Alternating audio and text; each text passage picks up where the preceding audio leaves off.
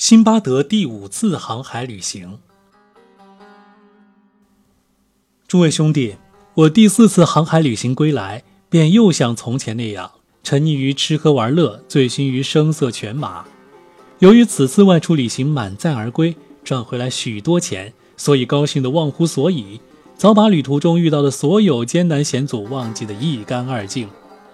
过了一段时间，我便又想外出旅行。周游世界，漫游列岛，我主意已定，便购买了一批适宜于海洋运输的货物，捆扎停当，离开巴格达，前往巴士拉。我在海边漫步行走，寻找着过往船只，突然看到一艘豪华的大船，十分中意，便花钱买了下来。那条船是条新船，船上的一应设备崭新。我雇了一位船长和一些水手，又花钱为自己买了一些仆人和侍童。将货物全部装船，此后又来了一些商人，他们向我支付了一些运费之后，便将他们的货物也装上了船。我们高高兴兴地起航，默默祷告上苍，保佑我们一路平安，满载而归。我们从一座岛屿航行到另一座岛屿，从一条大海航行到另一条大海，一路观赏沿途岛屿和城镇的风光，上岸进行买卖交易。就这样。我们在海上一路航行，直到一天，我们来到一座荒无人烟的海岛。岛上无人居住，却见一座巨大的白色拱包矗立在那里。那拱包颇为宏伟壮观，于是大家上岛观看，却不知它原来是大鹏下的一只蛋。商人们登上船，观赏那座大拱包，却并不知道它是一只大鹏蛋。他们十分好奇。并用石块砸那拱包，那拱包被砸破，从里面流出许多汤水，露出大鹏的雏鸟。他们用力将它往外拉扯，终于将它拽出蛋壳，然后将它宰掉，得到许多肉。当时我留在了船上，对发生的这一切并不知道，他们也没就他们的所作所为向我请示。船上的一位乘客对我叫道：“先生。”你快来瞧那看似拱包的大蛋！我站起身来观看，发现商人们正在用石块砸那只蛋，便大声对他们叫道：“哎，你们不能这么干，否则大鹏会飞来将我们的船捣个粉碎，将我们全部杀死。”但他们却未听我的话。就在这般光景，突然太阳不见了，白天骤然变得黑暗，头顶上似有一片乌云遮住了太阳。我们抬头仰望，想看看是什么东西遮住了我们头顶上的太阳，却见一只大鹏飞来，它的翅膀遮住了太阳的光线，使天空骤然变暗。因为它飞来后，见它的蛋被人砸碎，便勃然大怒，尾随我们而来，对我们大喊大叫。不消片刻，它的伴侣也飞来了，两只大鹏在船上空盘翔，对着我们吼叫不停。那叫声比雷鸣还要震耳，我喝令船长和众水手赶快开船逃命吧，否则我们就全完了。船长马上行动，商人们也全都跑上船，扬帆起航，驶离了那座海岛。大鹏见我们的船驶入大海，便飞走不见了。我们急忙抓紧时间，全速行驶，想尽快逃离此地，摆脱两只大鹏的纠缠。不料。那两只大鹏去而复还，又追踪我们而来。他们分别用爪子挟着一块巨大的山石，熊大鹏将它爪子中的巨石照准我们的船抛了下来。船长眼疾手快，急打船舵，那巨石差一点砸到我们船上，擦着船舷落入海中，激起千层巨浪，将我们的船忽而掀到浪尖，又忽而抛到谷底，把我们折腾得翻天覆地。船在这种情况下几乎失去了控制，那巨石落入海中时，我们都看到了海底。接着，那只雌大鹏又将它携带的那块巨石朝我们砸来。这块巨石比刚才那块巨石稍微小一些，也是命中注定。那巨石不偏不倚，正好落在我们的船尾，将船砸得粉碎，船舵被震成二十多块，四处乱飞。船上所有的人和东西。统统落入海中，我拼命挣扎，期望死里逃生。至高无上的主赐给我一块船板，我攀上去，趴在上面，用双脚划水，借着风浪的帮助向前滑行。那船原来在距离海岛附近的地方沉入海中，所以命运又将我抛回了那座海岛。由于极度疲惫，再加上又饥又渴，我爬上海岛已是气息奄奄，濒于死亡。我在海滩上躺了一个时辰。这才将气息调理匀实，心中安定下来。然后我站起身，在岛上四处查看，见它像天堂中的花园，树木郁郁葱葱，河流汹涌澎湃，鸟儿鸣转，在赞美至尊永恒的主。岛上生长着各种树木和花草，树上果实累累。我采摘了许多水果，填饱肚子，然后又喝了一些河水，吃饱喝足。我赞美和感谢至高无上的主。就这样，我坐在岛上，直到傍晚夜幕降临，这才站起身来。由于疲惫不堪和担惊受怕，我就像一个被杀死的人一般，在岛上既听不到什么声音，也看不见任何人，浑身软绵绵的，没有一丝力气，只好原地躺下睡觉，浑浑噩噩的一觉睡到天亮。我强撑着站起来，在那些树木之间走着，看到一条小溪，那溪水从一个山泉里汩汩涌出，在那条小溪边上坐着一位鹤发童颜的老翁，他身穿一件用树叶做成的衣服。我见状，暗自心想，这位老翁大概是传承海后爬到岛上的幸存者。我走到他跟前，向他问候致意，老翁未答话。只是用手势还礼。我问他说：“老翁啊，你为何坐在这里？”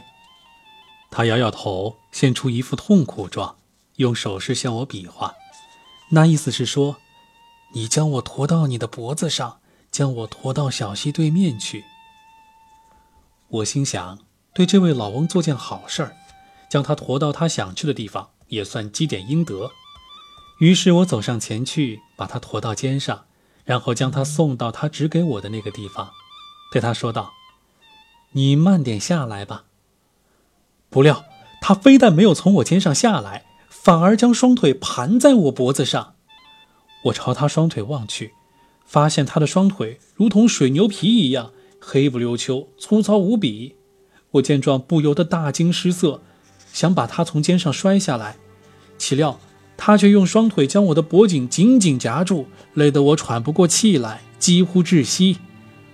我眼前一阵发黑，顿时失去知觉，像死人一般跌倒在地。他这才松开双腿，在我背上和肩上踢打，直打得我疼痛难当。我仍然坐在我肩上，我扛着他站起来，累得气喘吁吁。他用手势指示我走进树林，于是我便扛着他。走到最好的果树跟前，如果违背他的意思，他便会用双脚踢打我。哎呀，那双腿踢打比鞭子抽打的还要厉害。他不停地用手指示我去他想去的每个地方，我只好遵命驮着他前往。若是我稍有怠慢或动作稍微慢了一些，他便会用双腿踢打我。他待我简直就像对待俘虏一般。我们走进树林。他便在我肩上拉屎撒尿，白天黑夜都不下来。假如他想睡觉，便用双腿将我的脖颈紧紧夹住，就这样睡一小会儿，而后醒来便踢打我。于是我便赶紧扛着他站起来。由于我受他紧紧控制，所以不能违逆他的意愿。我常常懊悔不迭，当初何必要怜悯他，何必要去背他呢？就这样。我终日肩扛着他，疲惫不堪。我暗自心想：我帮助他本来是想做件好事，不料却变成了坏事。遗嘱启示：我这一辈子再也不会对任何人行善了。由于极度疲惫，我实在不堪忍受，每时每刻都向至高无上的安拉祈求，求主赐我一死。在这种情况下，我又过了一段时间。一天。我们来到岛上的一个地方，见那里有许多南瓜，其中有些已经干枯。我便摘下一个干枯的大南瓜，打开它的顶部，去掉瓜瓤，然后带着它来到葡萄树下，装满葡萄，再盖严实，放到太阳底下晒了几天，便变成纯葡萄酒。我每天喝一些解乏，消除同这个魔鬼在一起的疲劳。我每次喝醉以后，便精神振作。一天，他见我又喝，便用手势问我：“这是什么东西？”我告诉他：“这是一种好东西，可以强心提神，令人心情愉快。”接着，我便带着几分醉意，扛着他在树林间奔跑起来，边跑边手舞足蹈。我拍着手，唱着歌，心情十分愉快。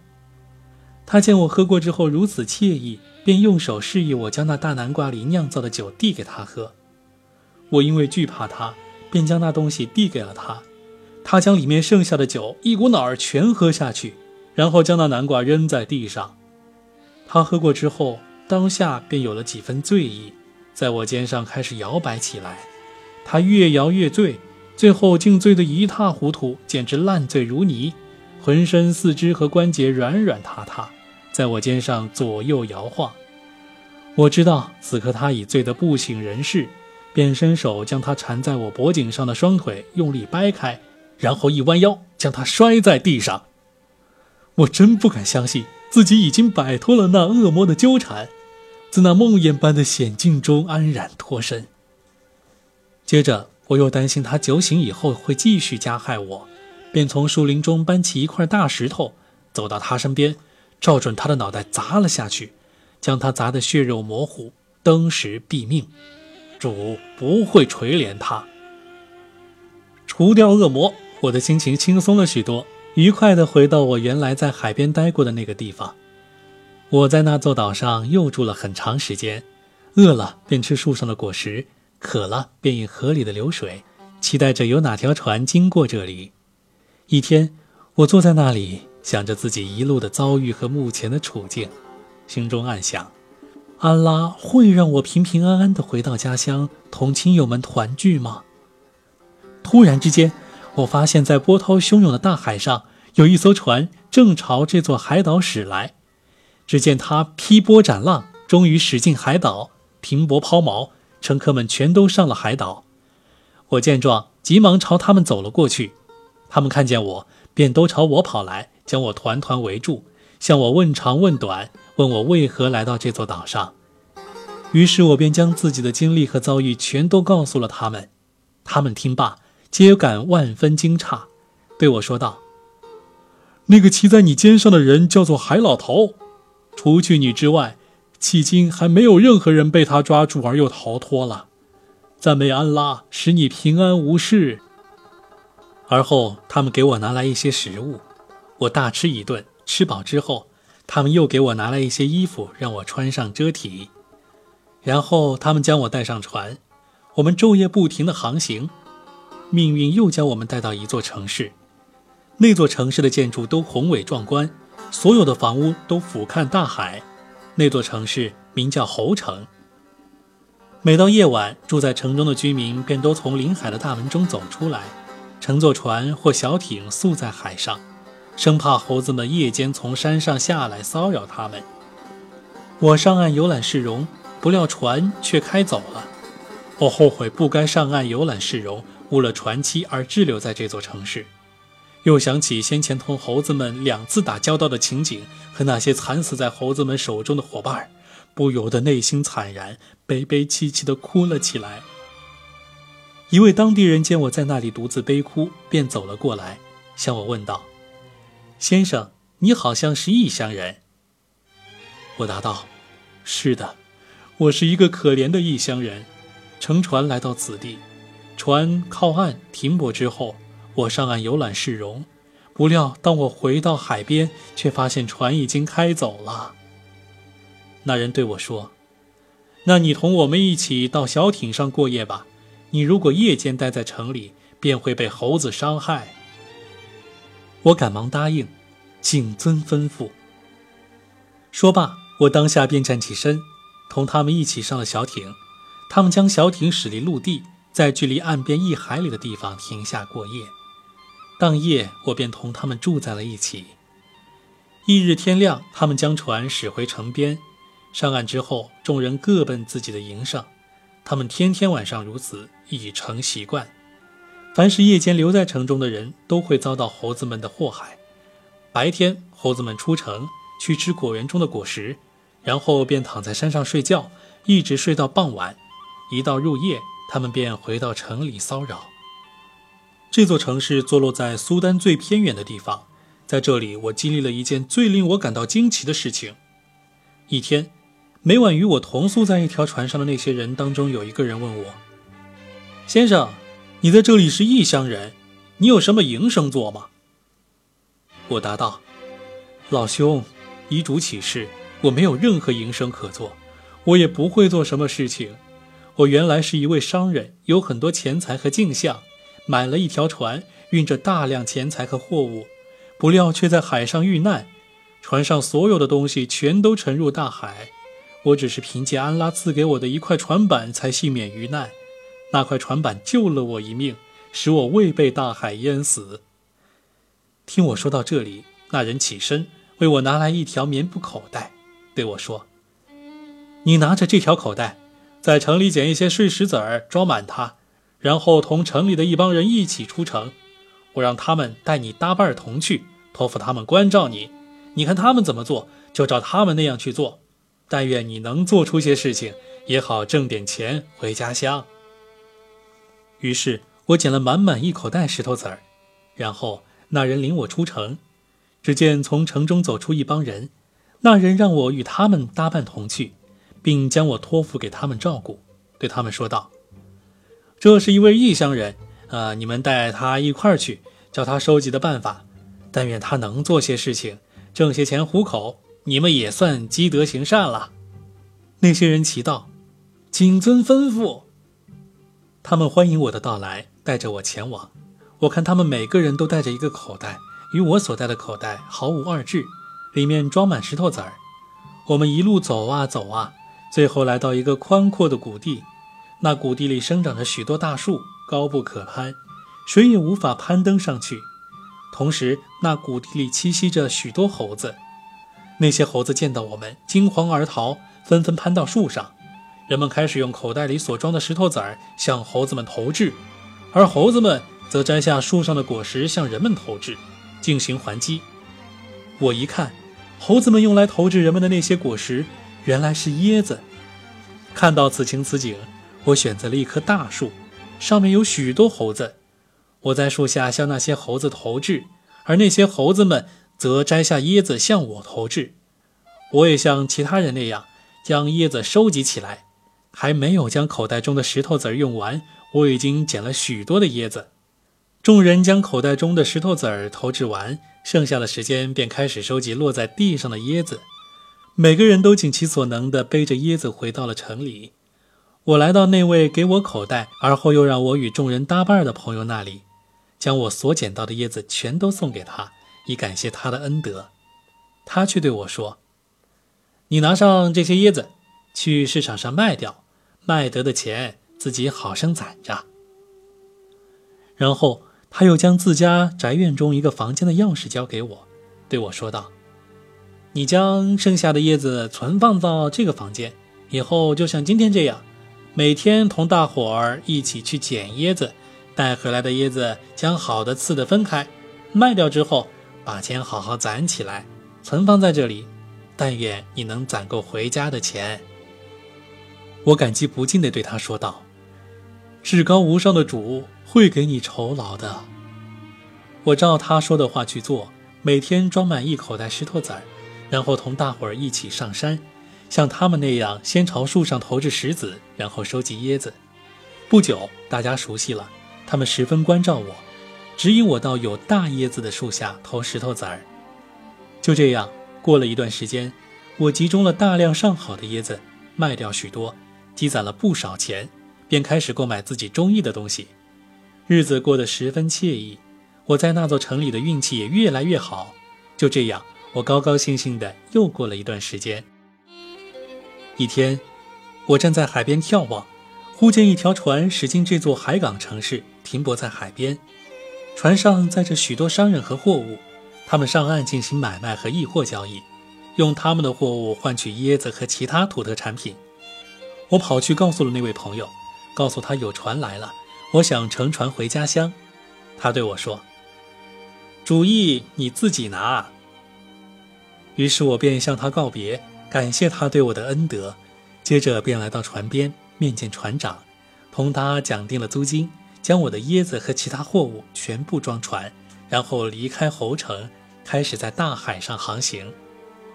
那天，商船离开侯城，开始了海上的旅程。我们昼夜不停地航行，从一座岛屿行到另一座岛屿，从一条大海航行到另一条大海，终于到达巴士拉。我上岸小住几日，便前往巴格达。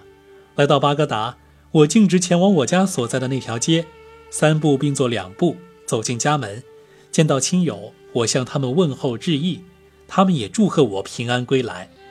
我将带回来的货物和行李存放在仓库里。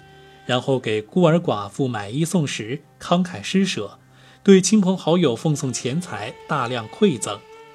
真主对我补偿了四倍于我损失掉的东西，我满载而归，赚了大量钱财，早将一路遭遇到的艰难险阻忘记得一干二净，遂故态复萌，像从前那样，终日吃喝玩乐，同一帮酒肉朋友厮混在一起。